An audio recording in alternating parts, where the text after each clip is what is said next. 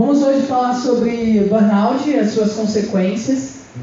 É algo, estresse ocupacional também, é algo que tem aí assolado bastante os nossos dias, principalmente no ambiente corporativo, mas também a gente vê isso dentro de igreja, na nossa própria vida.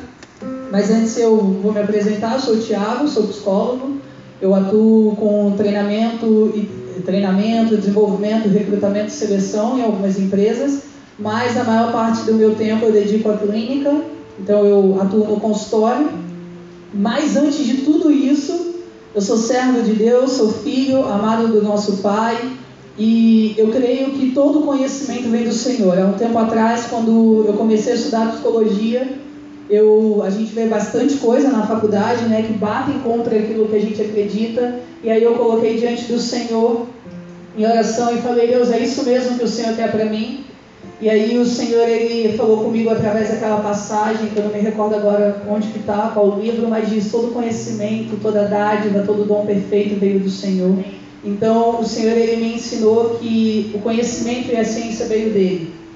E é, o mundo tem tentado roubar isso, mas nós que somos filhos, o Senhor ele levantou cada um de nós para estar atuando nas nossas áreas de ocupação e levando e manifestando o reino dele. Amém?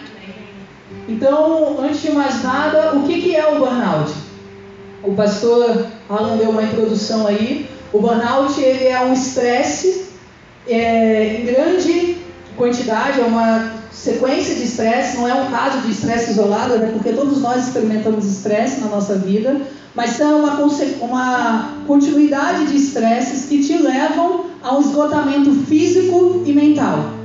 Levam você a um nível de estresse absurdo que você começa a se sentir esgotado. É como se você, o burnout ele fosse tirando todas as suas forças, ele fosse te deixando sem perspectiva mais de nada, sem conseguir olhar um palmo na tua frente.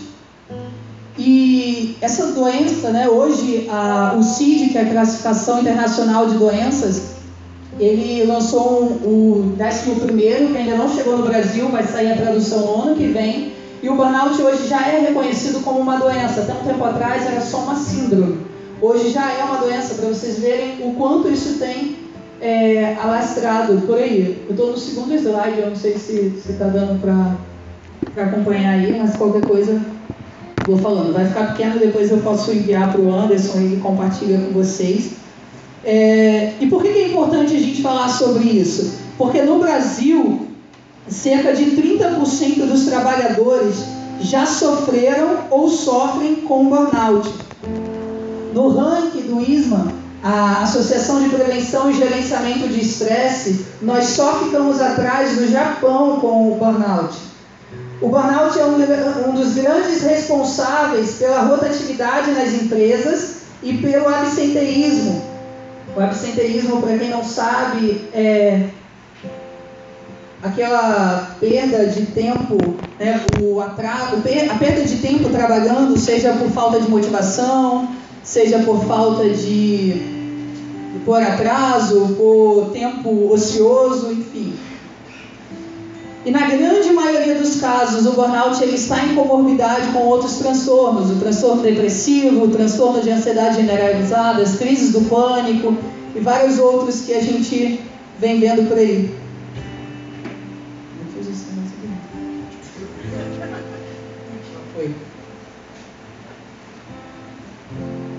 E aí o quarto slide vem falando sobre, um pouco sobre o estresse ocupacional.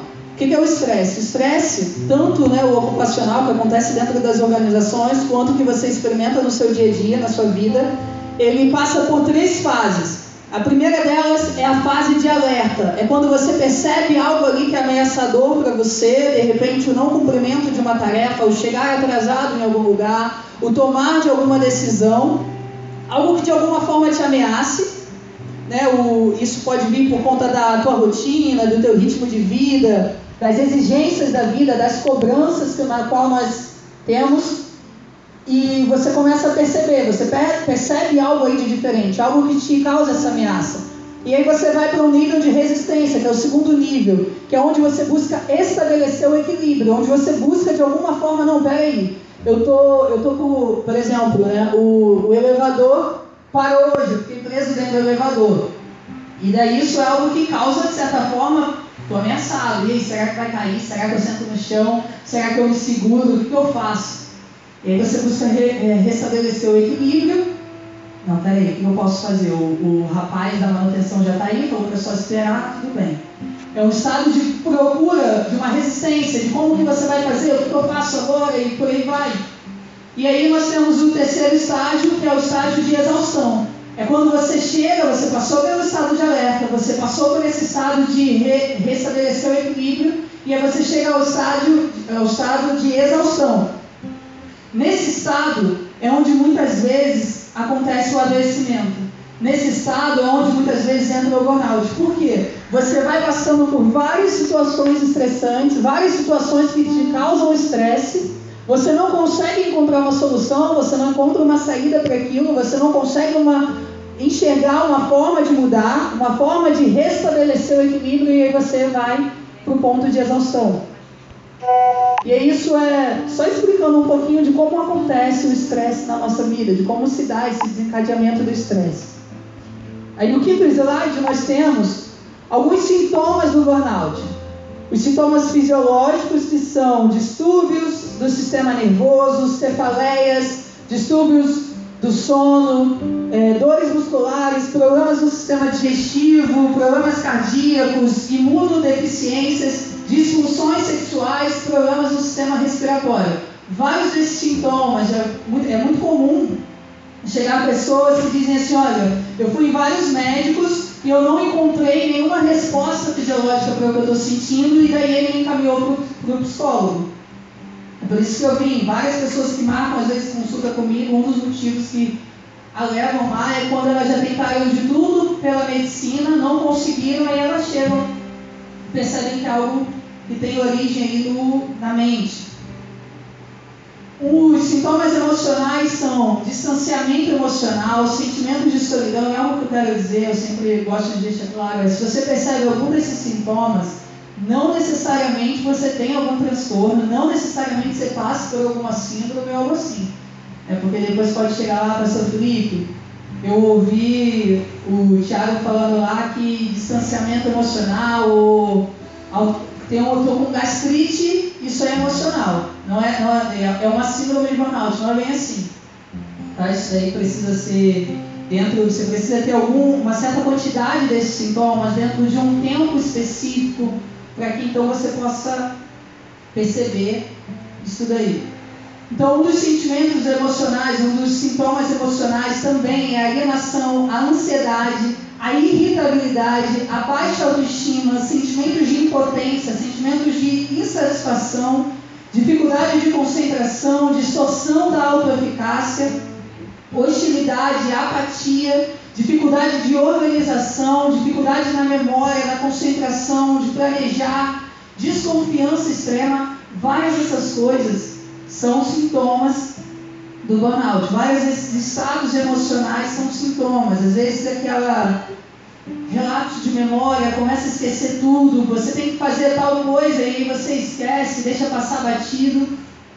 Muitas vezes aí pode ser por causa de um alto nível de estresse, muitas vezes pode ser por conta do até do burnout mesmo. E aí eu estou falando isso tudo, mas a gente já vai aprender algumas intervenções, algumas formas de se livrar disso tudo. E aí temos os sintomas comportamentais, que é o absenteísmo, que, como eu falei, é essa ausência do trabalho, a queda da produtividade, a, o abandono do, do, das tarefas, o abandono das tarefas, conflitos, isolamentos, o abuso de álcool e drogas, mudanças disfuncionais na vida do sujeito, comportamentos de risco e agressividade. São alguns dos sintomas comportamentais. Tudo bem até aí? O sexto slide, eu trouxe três níveis de análise organizacionais. Eu vou focar no individual, mas eu vou só passar um pouquinho das coisas que podem ocasionar o burnout. No nível macro-organizacional, dentro de uma organização, são os aspectos organizacionais como cultura, clima, política, estrutura, o ambiente da empresa, quando você não se adequa àquilo dali, você não consegue é, de repente algo que não bate com o que você acredita, não bate com, com as suas vivências, com a tua visão, com os seus valores, isso é algo que pode ocasionar esses estresses. No nível meso-organizacional, quando isso está ligado aos grupos no qual você está inserido, na tua equipe de trabalho, nos grupos onde você está, na cooperação entre eles e no nível micro-individual, que é aí que eu quero focar. Micro, o nível micro-individual é o nível individual, é o seu, é a sua parte. Na psicologia, eu sou, é, a minha formação é na terapia cognitiva comportamental, pensamentos e comportamentos. Então, a gente acredita que não é uma situação que vai determinar se algo é bom ou ruim. Por exemplo, se você está em uma empresa e de repente essa empresa você percebe algumas coisas ali que aquilo dali te incomoda, te gera um desconforto, mas você sabe que o Senhor ele te colocou dentro daquele lugar, que aquele lugar é o lugar onde o Senhor ele te chamou para que você frutifique, para que você dê frutos ali. Você vai ter que recorrer ao Senhor, fazer lá, vamos, Romanos 12, renova minha mente, transforma, Muitas vezes vai ser necessário você procurar também ajuda profissional, é para isso que o Senhor ele deu o conhecimento da ciência, para que nós consigamos perceber além do nosso sofrimento, além do nosso estresse, além daquilo que está ali causando o sofrimento da nossa vida. E o que é o sofrimento? Eu estou no sétimo slide, não sei se está. O sofrimento, ele é quando eh, nós experimentamos o sofrimento quando nós ficamos entre o choque dos nossos desejos pessoais, aquilo que você cogitou, os seus sonhos, os seus planejamentos, aquilo que você um dia idealizou como sendo o legal, como sendo bom, como sendo agradável para você, e a imprevisibilidade e as frustrações da vida, que estão sujeitos a todos nós. Então, o sofrimento, muitas vezes, quando alguém vem e fala assim: Olha, eu estou sofrendo muito, é porque de alguma forma aquela pessoa ela tinha algum desejo pessoal, ela tinha alguma ambição, ela construiu algo, ela idealizou algo, e em algum momento da vida dela, ela teve que mudar os planos, ela teve que se deparou com uma imprevisibilidade, ela se deparou com algo ali que foi ruim, algo que de alguma forma causou uma interrogação, colocou isso, será?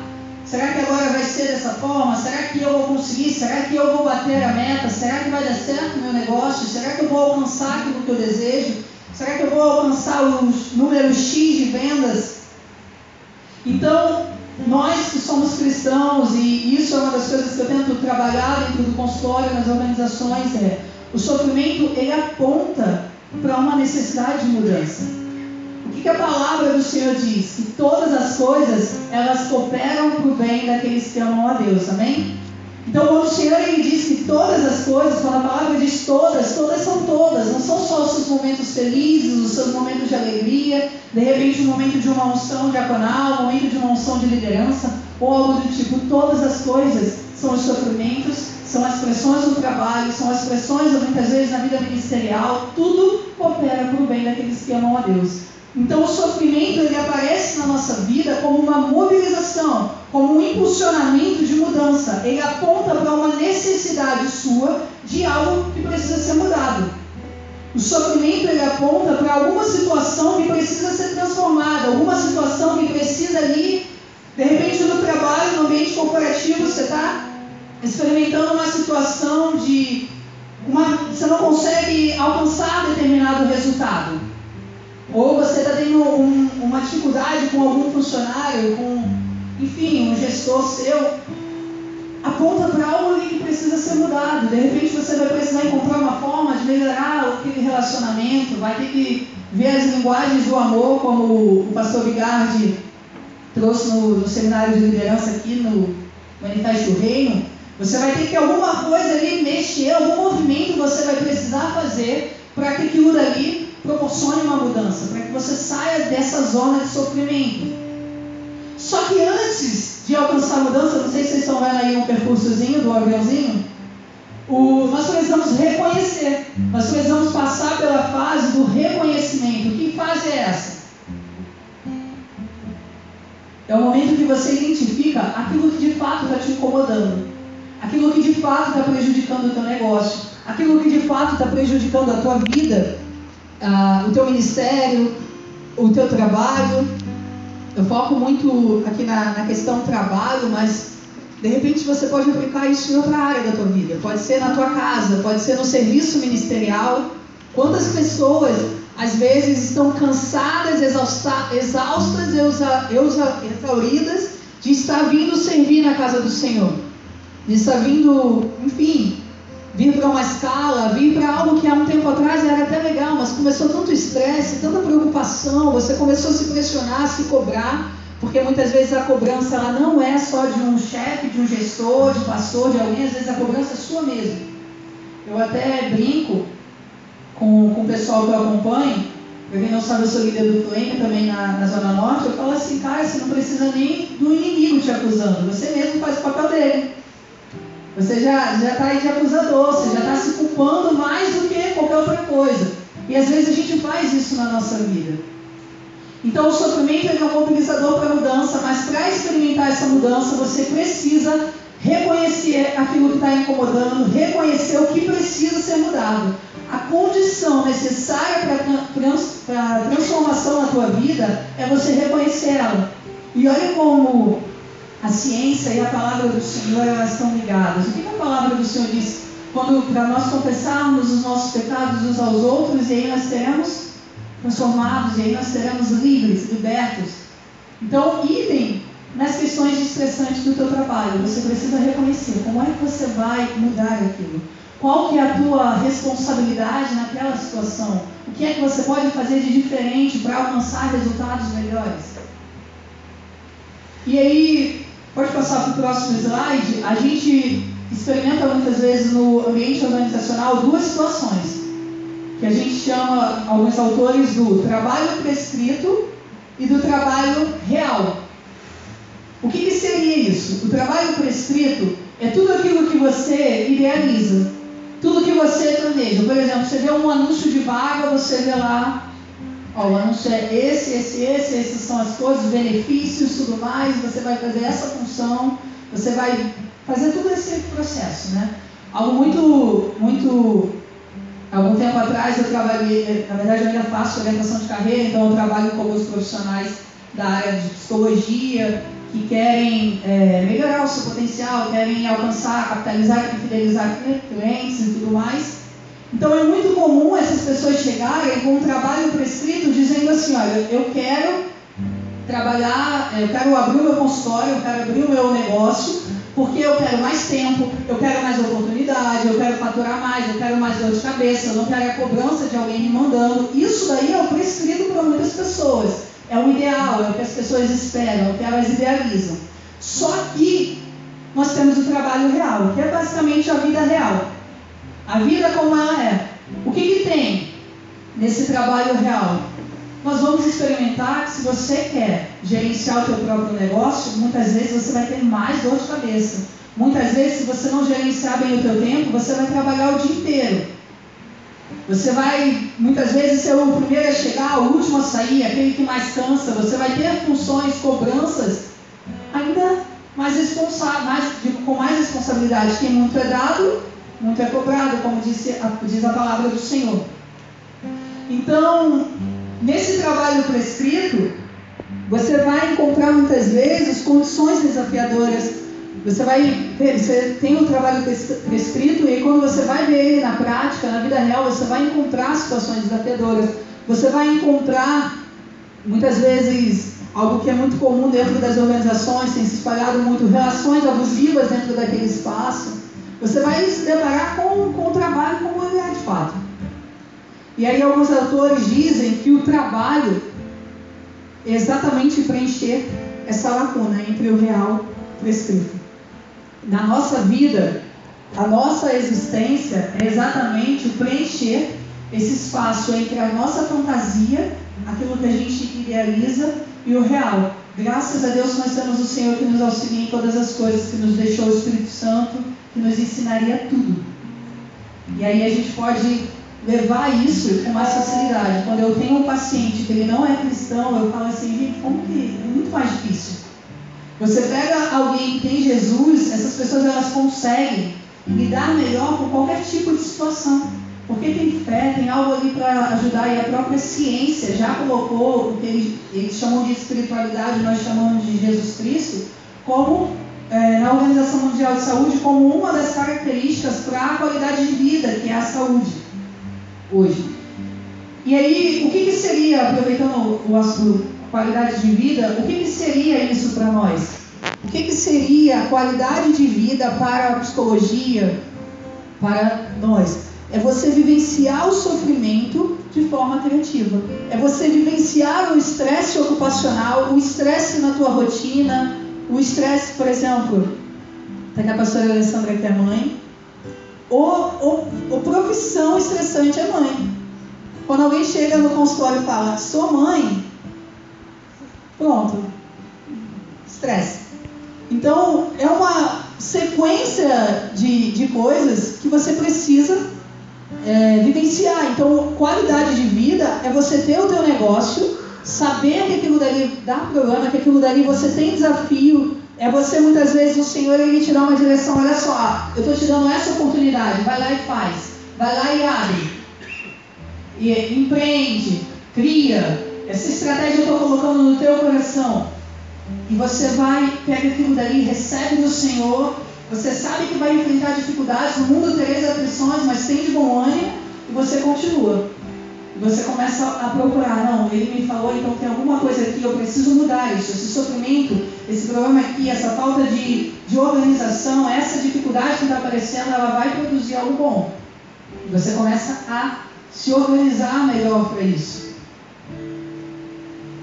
E aí no, no slide, eu falo um pouco sobre resiliência, que é algo que a gente ouve bastante falar. Quem já ouviu falar sobre resiliência? Todo mundo, né?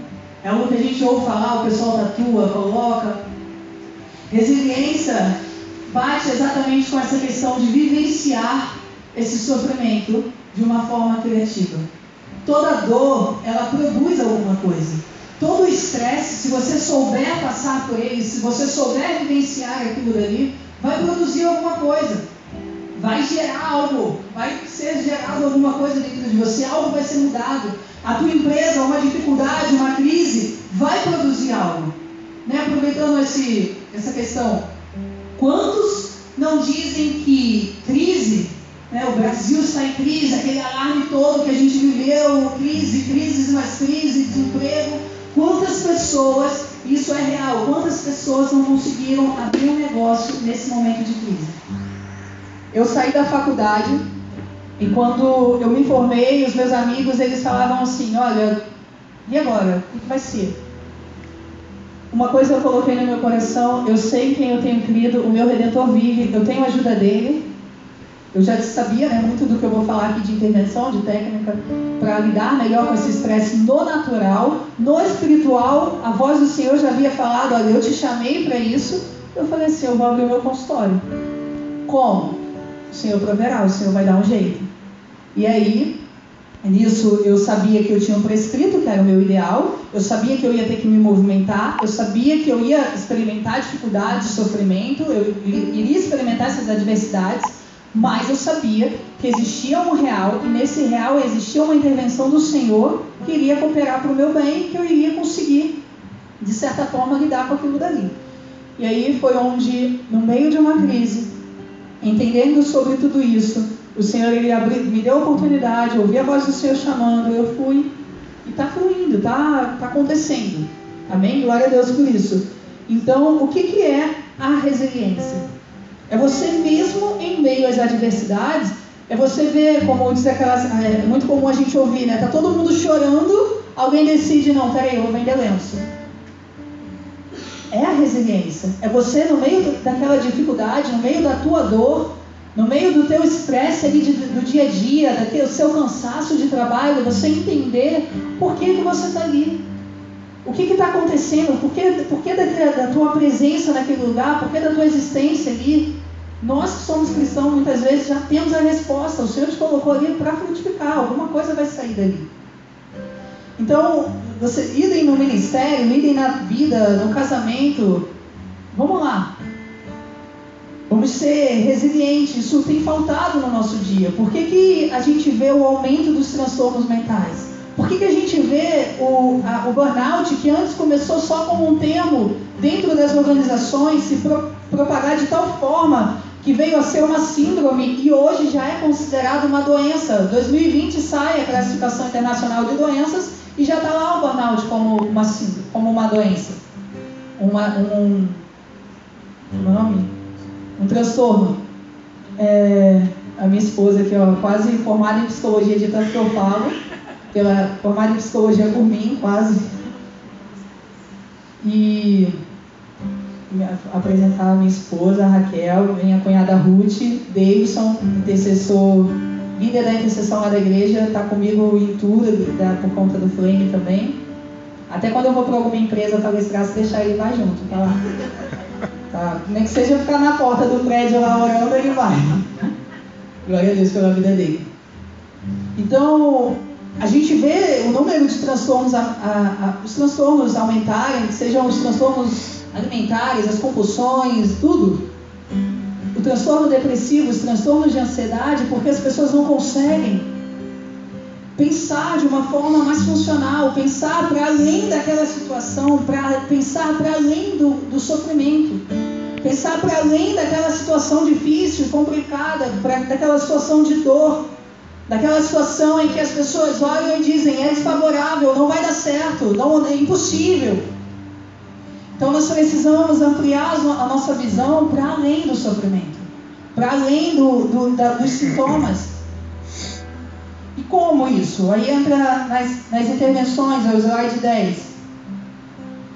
Uma das coisas para você evitar esse estresse, uma das coisas para você lidar melhor com as situações da tua vida, com os sofrimentos, é estabelecer metas para você. Metas essas que sejam, é, a, espe, é, sejam específicas, né, que você saiba qual é a meta de fato. Metas que sejam mensuráveis, que sejam possíveis de alcançar, que você possa entender, não, a minha meta é essa, ela é mensurável porque eu vou, até tal dia eu consigo terminar isso, é alcançável, ela é realista e ela vai ter um prazo, você vai determinar um prazo ali para ela. É, isso, o que, que faz isso ser diferente? Porque muitas vezes a gente até estabelece metas, só que a gente estabelece ela no solto. Você chega no seu trabalho, faz o checklist lá, diário seu, ou na sua vida, e aí você deixa isso solto ali. Você não é específico no que você está falando, você não coloca um prazo para aquilo dali. Muitas vezes são metas absurdas, é algo que foge da tua realidade. Vou, a minha meta é, daqui a dois anos, ser presidente. É possível isso? É alcançável? É mensurável? São coisas assim que às vezes a gente acaba se estressando por não viver dentro da realidade. Óbvio que você pode sonhar, óbvio que você pode planejar, óbvio que você quer ser presidente, beleza, vamos lá, é uma construção. O que eu preciso fazer hoje? Como é que eu posso começar isso? Eu quero ser o presidente daquela empresa, tudo bem, vamos lá, vamos, sou analista hoje, qual é o próximo passo? Que eu faço daqui a pouco? O que, que é? Então, além das metas, estabeleça submetas. Qual que é? Vamos dividir, essa meta é muito grande. Ser o presidente é muito grande, então eu vou dividir isso. Eu começo como estagiário, eu vou para analista, de analista eu vou para gestor, enfim. Vou subindo. O segundo é o treino de assertividade que, que é isso? Isso é uma. A falta de assertividade no nosso meio é o que causa muita confusão. É o que causa é um dos grandes motivos de desentendimento nas equipes de trabalho, nas equipes organizacionais. Quando a gente faz um nível de análise organizacional para descobrir né, o que está causando, o que é disfuncional dentro da empresa, no nível meso-organizacional, meso-organizacional, um dos principais é essa falta de assertividade. O que é assertividade? É você reconhecer os seus direitos, e saber falar sobre eles, saber pedir, saber falar com, com as pessoas. Você tem aí um. Você precisa de um, solicitar uma mudança para um funcionário seu, é você virar para ele e falar, olha só, eu admiro tudo que você tem feito, eu admiro todo o seu trabalho, você elogia. Quando a gente vai ler as cartas de João, ele, inclusive alguns aconselhamentos, algumas cartas, ele usa exatamente isso. Você chega, olha, eu, eu admiro as cartas a, de, das igrejas, no livro de Apocalipse, todas elas começam, olha, eu tenho visto o teu trabalho, eu tenho visto as tuas, tuas coisas aí, eu não lembro agora uma carta. Tenho visto que tu não tolera os homens maus, não tolera os Nicolaitas, mas contra ti tenho comunicação assertiva. É você olhar e falar, olha, eu admiro o teu posicionamento, eu vejo que você tem essas qualidades, você tem um potencial incrível para crescer dentro da empresa, mas eu percebo que você tem feito isso, isso e isso que tem me desagradado, portanto, eu solicito uma mudança, eu preciso que a partir de agora você faça dessa forma. Tudo bem para você? O que, que acontece nas nossas relações empresariais ou fora delas? A gente sai de um extremo para outro. Quais são esses extremos? O extremo da passividade, você é permissivo, tudo pode, deixa tudo. Você pode fazer isso? Posso. Você pode estar em tal lugar, tal horas? Posso. Falta 12 minutos. Mas você diz que pode, você não diz não nunca. Tudo você está ali, não posso, posso, posso, posso sim, posso sim, vou, vou fazer, vou fazer. É um extremo passivo, você permite que as pessoas falem o que quiser. De repente, seu gestor chega para você e fala: Você não fez nada disso que eu te pedi. E às vezes você até fez, só que ele não viu na hora ou alguma coisa do tipo. O treino de assertividade é você saber, olha, eu fiz, está aqui, só que infelizmente no momento que eu fiz eu acabei me esquecendo de te mostrar e aí você não, eu não percebi, me desculpa, eu não sabia que era para te mostrar, ou alguma coisa assim, você pensar, você reconhece os seus direitos e vamos falar de uma forma melhor. O terceiro são técnicas de relaxamento. Uma delas é, é muito comum, né, crente? Como que você relaxa? Ah, eu oro. Amém. É, usa isso. Está te relaxando? Encontra quem não se fica mais relaxado, mais tranquilo quando encontra o Senhor? É o nosso esconderijo. Então, uma para nós a ciência é a respiração diafragmática, que é é possível, né? a ciência mostra que ela oxigena o cérebro e de alguma forma traz uma sensação de bem-estar. Então, está no seu estresse diário. Você, antes de. O treino de assertividade, você, é muito comum quando eu estou treinando assertividade com alguém, eu falo: olha só, antes de você dar uma resposta agressiva, que é o outro extremo da, da, da comunicação, você sai do passivo e vai para o agressivo. Você sai, não, você pode fazer isso, não posso fazer nada agora, estou ocupado aqui. É o extremo da agressividade.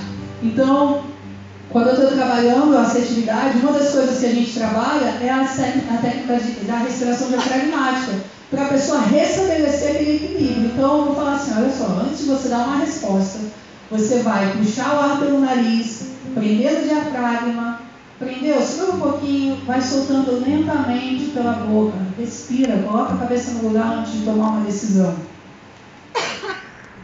A quarta são as soluções de problemas. É quando você olha para o problema e o que, que eu faço? Não vai dar certo. Já catastrofiza, já olha como aquilo dali acabou, é o fim do mundo. É tudo ou nada. Ou eu começo a minha empresa com 200 milhões, ou eu não começo. Ou eu dou esse start, ou eu inicio essa startup com X, ou eu nem inicio. São alguns erros umas distorções cognitivas, erros na nossa forma de pensar, que às vezes nos paralisam, nos impedem de viver uma mudança, nos impedem de viver uma transformação, nos impedem de alcançar resultados.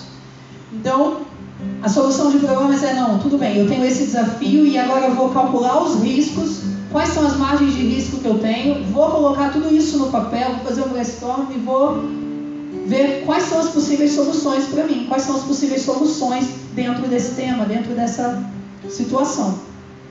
O quinto é o gerenciamento de tempo. O que, que seria isso? É você otimizar as suas decisões. A palavra do Senhor diz: ensina-me a contar os meus dias para que encontre salvação. Gerenciar o seu tempo. Gerenciar o seu tempo é você, você tem que tomar uma decisão. Vamos, quando que vai ser? Vamos estabelecer uma data para isso? Não vamos ficar empurrando com a barriga. Vamos recorrer ao que tem que recorrer, vamos orar, o que você tem que fazer, vamos fazer logo. Saiba dizer não. Não é você. Sabe aquelas pessoas que se enchem de coisas? Na igreja é muito comum. A pessoa pega aí seis ministérios para servir. E aí depois culpa a igreja. Eu não tenho mais tempo para nada, tenho que viver na igreja. Mas calma, quem, quem que te mandou se encher de ministério? Quem que mandou você se encher de funções? Você dizer que quer fazer tudo? Você se atola de coisas. Então saiba dizer não quando é necessário, óbvio, né? Na questão ministerial é algo que não, não depende só de você, você vai colocar em oração com Deus, você vai ver com seus líderes, pastores. É, faça a sua lista de tarefas para organizar melhor o seu tempo, monta um cronograma da tua semana, pega uma agenda, a gente tem deixado de usar a agenda. A gente, depois que começou o celular, a tecnologia avançou, as agendas elas foram tudo para trás. Hoje algumas pessoas até usam o, a agenda do Google, né, ou o calendário da Apple, do, do, do Android, mas ainda assim é, é muito menos utilizada do que antigamente. Vamos organizar a agenda, vamos listar ali as suas tarefas do dia, que horas você vai ter que sair de casa para não se atrasar para o trabalho. Você precisa, para as mulheres, maquiar, colocar aquela roupa X, arrumar o cabelo, você gasta quanto tempo para isso? Vamos lá, priorizar. Tempo é investimento. Por que, que muitas vezes a gente se sente estressado por conta de tempo, da falta de tempo? Por não saber gerenciar o tempo. O tempo é investimento, é investimento em família, é investimento em saúde, é investimento em secreto com Deus, é investimento em qualidade de vida, é investimento em lazer, é investimento em busca, é investimento para planejar algo novo para a tua empresa. Mesmo quando você não experimenta nada de sofrimento, está tudo bem, seu, seu negócio está ok, está faturando tudo que você queria, já bateu as metas, está ótimo, alcançou tudo o que queria. Vamos lá, vamos pensar, o que, que pode melhorar nisso? O que, que eu posso fazer para alcançar um resultado melhor, para ir além, para dar um passo maior? Se você tem, gerencia bem o teu tempo, você vai ter uma oportunidade de pegar um momento da tua semana simplesmente para planejar o que você vai fazer planejar os seus próximos passos, planejar as suas próximas metas, as, lá, as suas viagens. Então, o tempo é investimento. Não adie o que você tem que fazer. Não deixe para amanhã o que você pode fazer hoje. Basta cada dia o teu próprio mal. A palavra do Senhor nos diz isso. É para hoje. Vamos organizar hoje. Vamos se programar, se planejar para hoje. O próximo é a reestruturação cognitiva, mas eu vou falar antes do enfrentamento. Enfrentamento é parar de fugir daquilo que está te estressando. Às vezes não adianta só fugir. Fugir não dá. Às vezes é preciso que você enfrente aquilo. Não, esse é o meu desafio, meu trabalho, eu tenho que bater a meta, eu vou enfrentar. Eu vou dividir isso, eu vou usar o estabelecimento de metas que eu falei, e vou dividir sobre metas, até o dia tal eu consigo. Eu vou enfrentar, não adianta fugir. Sabe quando às vezes te colocam uma meta, você olha para um sonho e você vira e fala assim, ah não, é inalcançável. E desiste. Enfrentar, vamos lá. Você quer, você quer ser empreendedor, você quer abrir a tua empresa, você quer ser um profissional liberal, você quer alcançar um resultado maior, você quer ser uma pessoa melhor, o que é que você precisa fazer para isso? Qual que são os passos? Quais são as metas? Quais são os projetos? Qual, qual, qual é o nível de assertividade que você precisa? Enfrenta. E aí nós temos o planejamento de tarefas também. Tudo isso que eu estou falando são formas práticas de você reduzir o seu nível de estresse ocupacional dentro das, da tua empresa, do teu trabalho ou na tua própria vida, para diminuir os sintomas de burnout ou para trazer qualidade de vida ainda maior. Como eu falei, o estresse é inerente, o sofrimento faz parte da vida humana. Você vai experimentar sofrimento. A psicologia diz que o estresse, é, é inerente à existência. Assim como a palavra do Senhor diz que coragem no mundo, vocês terão aflição. Portanto, é, contudo tem bom ânimo. Então, como que eu planejo uma tarefa? Se essa tarefa é urgente e ela é importante, realize. Você tem uma tarefa para fazer, é urgente, é importante? Faça. Coloca lá, ó, vamos fazer essa tarefa. Hoje, precisa ser hoje ela. Se ela é uma tarefa urgente, mas ela não é importante para aquele momento, se programa. Marca quando vai ser. Eu tenho que avaliar um produto novo que eu quero colocar na empresa, quando você vai fazer isso? Talvez não seja algo tão importante nesse momento para você, mas quando, quando que você vai fazer? Não deixa passar.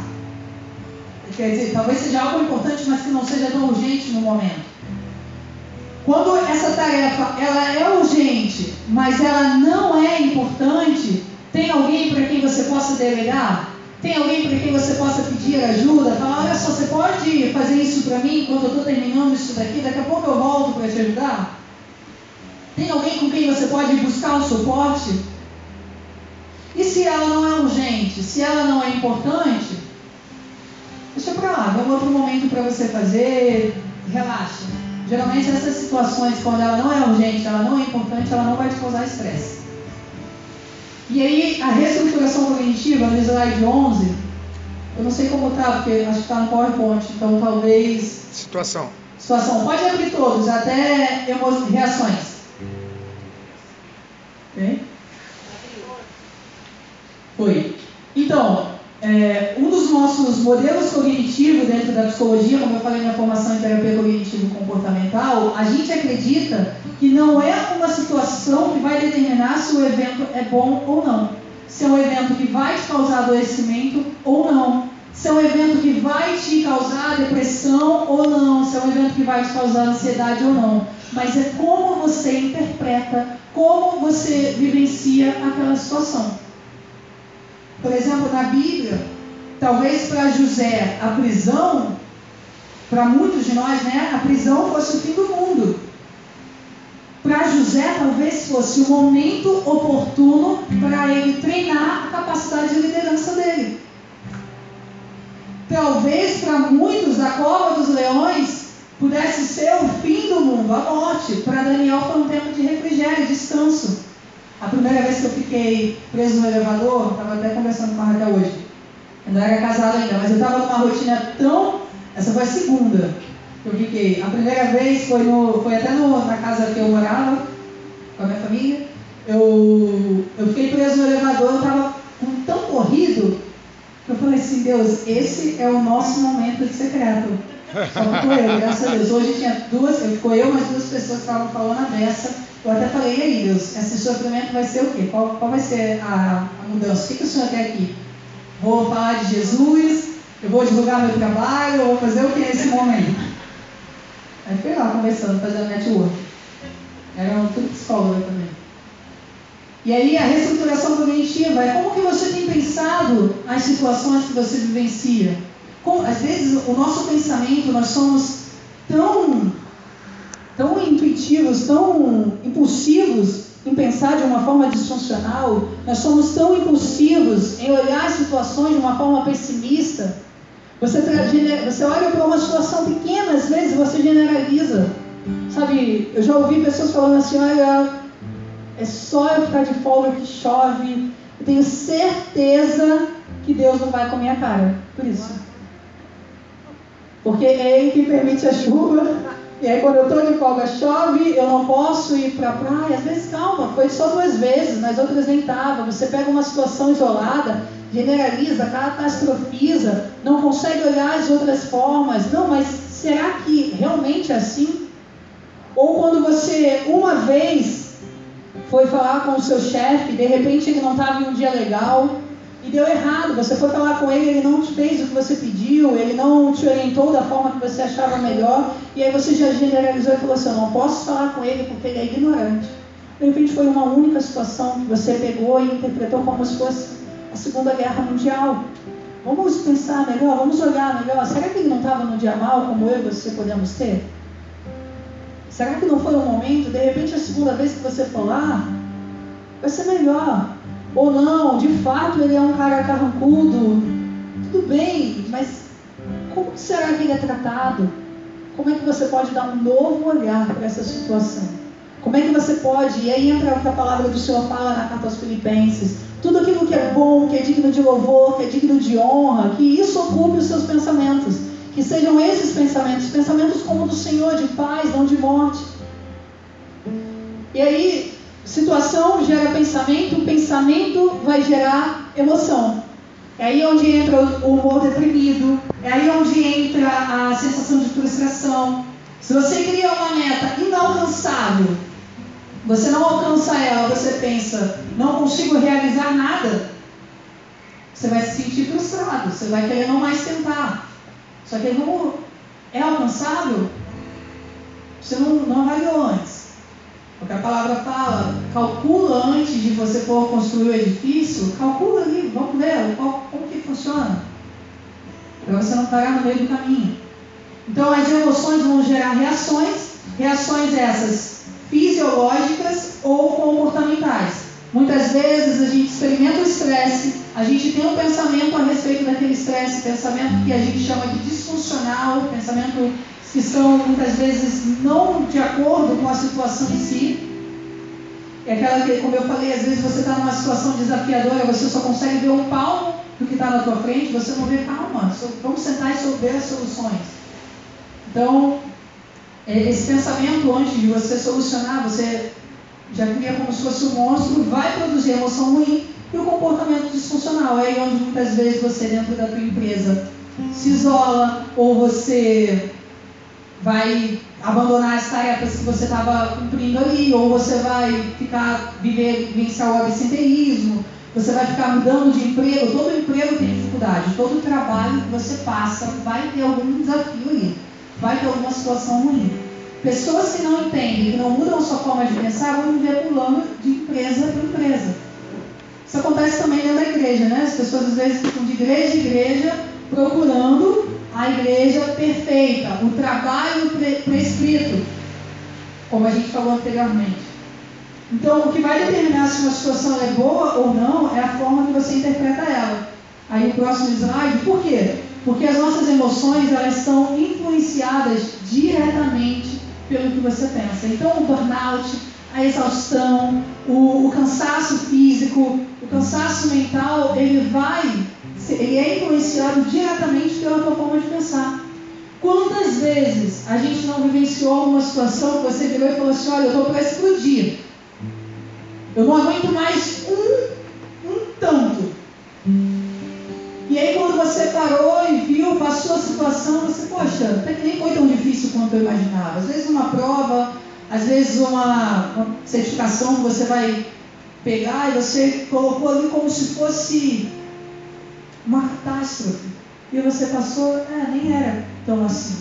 Então esse pensamento mais funcional é você olhar melhor, não, peraí, como que eu posso fazer diferente? O que, que eu posso pensar? O que, que tem de bom, de digno de louvor, de digno de honra para eu colocar na minha mente? Por quê? Próximo slide, você é resultado daquilo que você acredita. A palavra do Senhor diz, como imagina o homem, Sim, ele é. Idem a ciência. Você é resultado daquilo que você pensa. Você vai chegar até onde você imagina que chega. Óbvio que nós temos a vontade do Senhor. O Senhor ele te direcionou, você sabe quem você é, a tua identidade está firmada em Cristo. Você já reconheceu que você é a imagem e semelhança de Deus que foi gerada no Éden. Então acabou, não tem problema algum, ninguém te segura. Você vai vivenciar o que você um dia planejou, você vai vivenciar o que você quer alcançar, você vai alcançar sim os seus objetivos. Você vai sim chegar onde você quer e você é o que você imagina. Como você se imagina, assim você é. Isso sou eu que estou falando? Não, é a Bíblia. Que é a verdade incontestável. Todo conhecimento, tudo se perde diante da palavra. Por isso que eu gosto, sempre quando eu estou na minha igreja, né, quando eu falo alguma coisa, quando eu cito algo da psicologia, eu sempre gosto de estar brincando com o que a palavra do Senhor diz, porque aí não tem nem como você virar para mim e falar, olha, o teórico que disse isso estava viajando. Não, o Senhor ele vem confirmando com a palavra dele. Antes de tudo, ele já era Deus. E aí, o slide 14, que é o próximo, eu trago algumas dicas, dicas básicas aí que são a primeira, aceite a realidade como ela é, mas não se conforme. Vivencia, tem que passar o sofrimento, é tempo de chorar, é tempo de dificuldade. Tudo bem. Aceita. É o tempo de hoje, está em crise, está difícil o mercado, as vendas não estão saindo, não está conseguindo bater a meta. Tudo bem. Isso acontece. Faz parte da vida. Está ali, Não vamos nos conformar com isso, vamos buscar o que eu posso fazer para melhorar nesse momento. O segundo, busque equilíbrio. Você não precisa ser ir um, de um extremo ao outro, como eu falei na questão da assertividade. Você não precisa ficar de um lado passivo demais, do outro agressivo demais. Saiba ser temperado. Terceiro, abra mais espaço na tua vida para o autoconhecimento, para a reflexão. Isso daí entra a palavra do Senhor, gaste tempo na presença dele, busque. Além né, da. Eu, eu fiz formação em coach, mas além do coach, além de, da psicologia, procure a palavra. Vá ao Senhor, Ele é criativo. No último congresso do Recreio, que eu fui, esse, acho que foi desse ano, se não me engano, ou o anterior, foi falado sobre uma unção de criatividade que estava sobre a igreja que o Senhor estava derramando, e de fato é isso. O Senhor ele tem prazer nisso. O quinto, invista em atividades que te dão prazer. Não tem como viver só de trabalho. Não tem como você sair. Isso é muito comum quando a gente, quando eu atendo alguém que é um empresário, que tem uma empresa, a pessoa pensa 24 horas no trabalho. Esquece da família, esquece do, do ministério, esquece até de Deus muitas vezes. Esquece às vezes de colocar as coisas do trabalho no centro da vontade do Senhor, como eu falei. Todos nós aqui sabemos que estamos onde estamos porque o Senhor nos colocou. Então, invista também em coisas que te dão prazer, coisas que são boas para você, de repente um hobby, prática de um, a prática de um esporte. Saia um pouco desse mundo só trabalho, só sofrimento. Seja grato e pense também de uma forma mais otimista. E quando eu falo sobre gratidão, eu falo principalmente a gratidão ao Senhor para nós que somos cristãos. Mas para além disso, olha a quantidade de coisas boas que nós temos. Olha a quantidade de oportunidades que você tem, a quantidade de situações. Às vezes a gente reclama do nosso trabalho, né? Lá na situação, você está em uma situação ruim dentro do trabalho, você começa a reclamar dele, você começa a, a reclamar, dizer, nossa, esse trabalho não presta. Esquece de olhar para uma outra forma e ver quantas pessoas dariam tudo para estar no lugar que você está. Quantas pessoas às vezes não sonham em viver a tua vida. Está como você está hoje, está no lugar que você está. Talvez você não tenha batido todas as suas metas, mas você já chegou a 90% delas. Mais 10 dias, mais 5 dias, você consegue. Ou não, de fato esse mês não deu. De fato, esse mês o orçamento ficou puxado, não alcancei o, orçamento X que eu queria, o teto X que eu queria. Tudo bem. O que eu posso melhorar hoje? Mês que vem, começa tudo de novo e a gente vai, vamos lá, arregaçar as mangas novamente. Por que para encerrar? O sofrimento, quando ele não é criativo, ele se torna patogênico. É aí onde entra o burnout. É aí onde entra a depressão, é aí onde entra as crises de ansiedade, as síndromes do pânico. Precisamos aprender a criar a partir do sofrimento. Precisamos aprender a nos mobilizar a partir do sofrimento. Às vezes a gente reclama muito daquilo que nos acontece, sem olhar para a nossa responsabilidade naquele acontecimento. É, muitas vezes, uma vez eu atendi uma psicóloga que falou assim: olha, eu às vezes fico cansada de ouvir tantas pessoas. Eu estava fazendo orientação de carreira com ela. Eu, às vezes eu fico cansada de atender tantos pacientes. Eu falei, mas não foi você que quis isso? Não, não, não era o teu objetivo? Às vezes a gente começa a parar frente ao sofrimento. Beleza, você está cansada de atender o número X de pacientes? Então vamos fazer diferente? Vamos pensar em uma nova estratégia clínica? Ela queria abandonar a carreira por conta disso. Ela queria, não, a partir de agora eu não sou mais psicóloga, eu vou fazer uma nova faculdade, sendo que ela amava a psicologia. Então, enfim, é, o sofrimento, ele, quando não é criativo, ele se torna patogênico. O nosso Deus, ele é um Deus criativo. Nós precisamos mudar nossa forma de pensar. Nós temos o Espírito Santo, que é o nosso amigo intercessor, aquele que está sempre ao nosso lado, aquele que nos ajuda em nossas fraquezas, que nos ajuda em nossos sofrimentos. Então, vamos buscar o socorro dele. Quando necessário, Não há vergonha em procurar uma ajuda psicológica, em uma ajuda terapêutica. Eu mesmo digo, eu falo sempre, sem problema algum, faço, é, não faço mais esse momento, mas fiz terapia por um longo período e amo. Amo. Não tem problema nisso. Se você reconhece que precisa, hoje a gente já tem acabado com aquele estigma né, de que psicólogo, psiquiatra, essas coisas são para doidos, para malucos. Não é algo bom, até porque a psicologia ela tem evoluído e tem parado de focar só nas doenças. A questão de assertividade, habilidades sociais são coisas que podem vir a ser trabalhadas. Então, isso é algo importante. Amém? Então, eu espero que eu possa